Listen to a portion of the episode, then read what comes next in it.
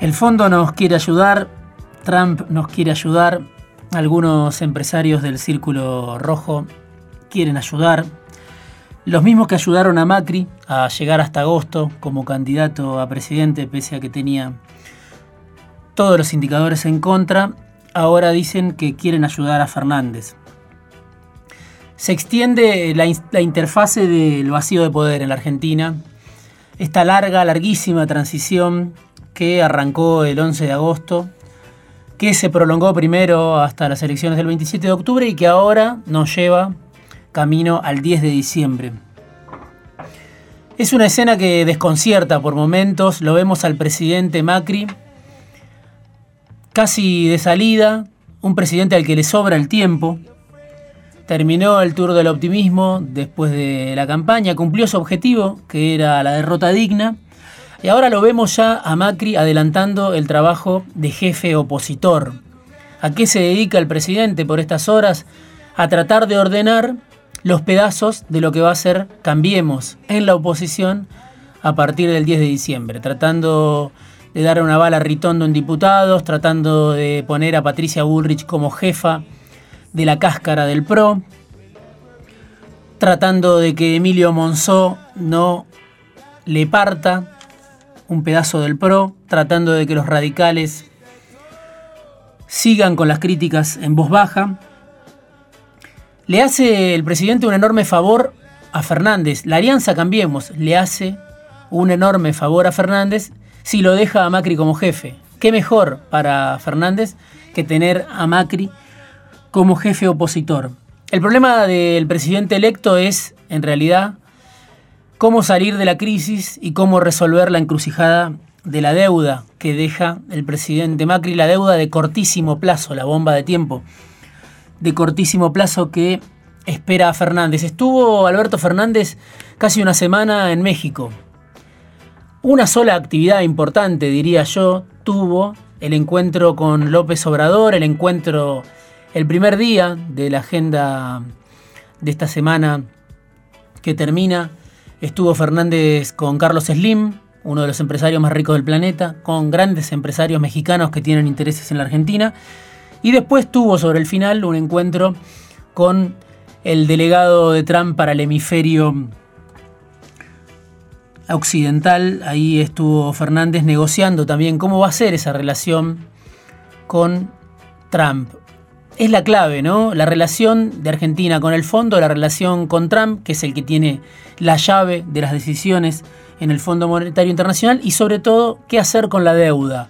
Aparece ahora una primera definición fuerte de Fernández. Argentina no puede pagar la deuda en las condiciones en las que está. Una definición que cualquier economista sabe que tiene mucho de certera, pero que hasta ahora venía casi en segundo plano. Hay que ver ahora cómo se ejecuta esa declaración de Fernández. ¿Qué quiere decir? Que Argentina no puede pagar la deuda. Argentina va a una cesación de pagos, Argentina le pide al fondo que postergue los vencimientos, Argentina le pide más plata al fondo para pagarle a los bonistas, paga con deuda la deuda que incubó Macri. Todo eso está todavía por verse y es el capítulo más importante de la transición que ya empezó. ¿Qué va a hacer Fernández para tener aire, para tener oxígeno? ¿Quién va a ser su ministro de Economía? ¿Quién va a ir a negociar con Trump y con el fondo?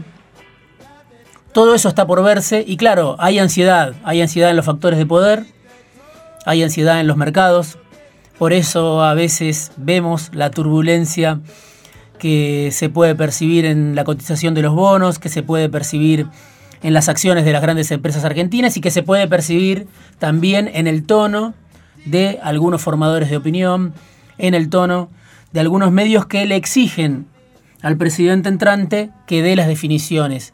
Es una guerra de nervios, donde todos están jugando.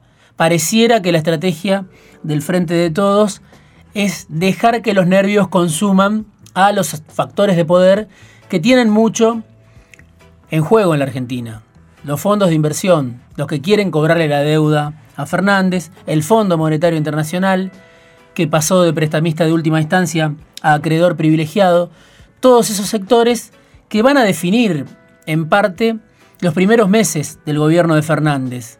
Algunos están proponiendo una salida rápida para la deuda, que sería casi sin quita. Esa es la salida que reclaman los fondos de inversión, que reclaman los buitres. Otros plantean una salida un poco más intrincada, una salida de mayor confrontación que incluya no pedirle más plata al Fondo Monetario Internacional, no seguir endeudándose, pedirle al fondo no plata, sino tiempo, para empezar a pagar no solo el capital, sino también los intereses de la deuda más adelante. Todo eso está por verse mientras la transición avanza y la crisis no descansa, porque ese es el otro aspecto de esta larguísima transición. Aparecía hace unos días un informe del Mirador de la Actualidad del Trabajo y de la Economía, un instituto que mide la economía, pero desde la perspectiva de los que viven de un sueldo en pesos, desde la perspectiva de los asalariados, de los trabajadores. Sobra mucho mes al final del sueldo, dice el informe del Mirador de Actualidad del Trabajo y la Economía. En septiembre, el salario real en el sector privado, estamos hablando de los trabajadores que tienen los mejores sueldos, en el sector privado donde el empleo es registrado y por lo tanto el salario es mucho mejor que el del empleo estatal y que obviamente el de los que viven en la informalidad. En ese sector privado de asalariados registrados, en septiembre el salario volvió a caer, lo muestran las cifras oficiales. Pero si uno mira punta a punta, ¿qué pasó con el salario entre noviembre de 2015, diciembre de 2015, cuando llega Macri a la presidencia, y este septiembre, octubre, noviembre de 2019, cuatro años después, nos encontramos, según las cifras del Mirador de Actualidad del Trabajo y la Economía, con que el salario está 21,2% abajo del salario real.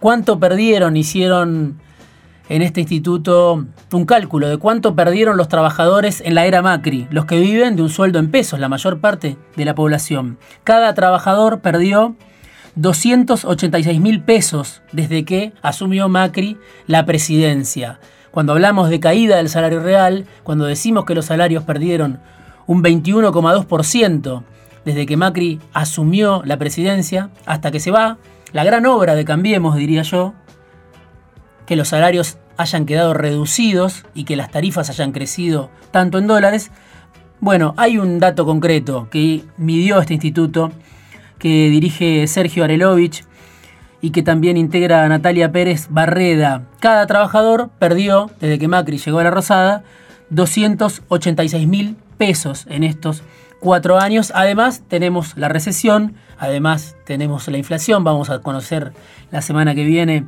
seguramente el dato del INDEC del mes de octubre. Tenemos las remarcaciones permanentes, que cada uno que va al supermercado, que sale a la calle y que utiliza los pesos que cada día valen menos, puede saber cuál es el ritmo, cuál es la velocidad de las remarcaciones todavía hoy en esta larga, larguísima transición, los aumentos que vienen, obviamente para la clase media las prepagas, pero también los aumentos en los alimentos que ya empezaron, los aumentos en los combustibles, los aumentos que impactan sobre todo en gran parte de los votantes de Macri, en los que votaron a Macri con ilusión y después muchos se convirtieron en desertores después del ensañamiento de Macri con sus propios votantes.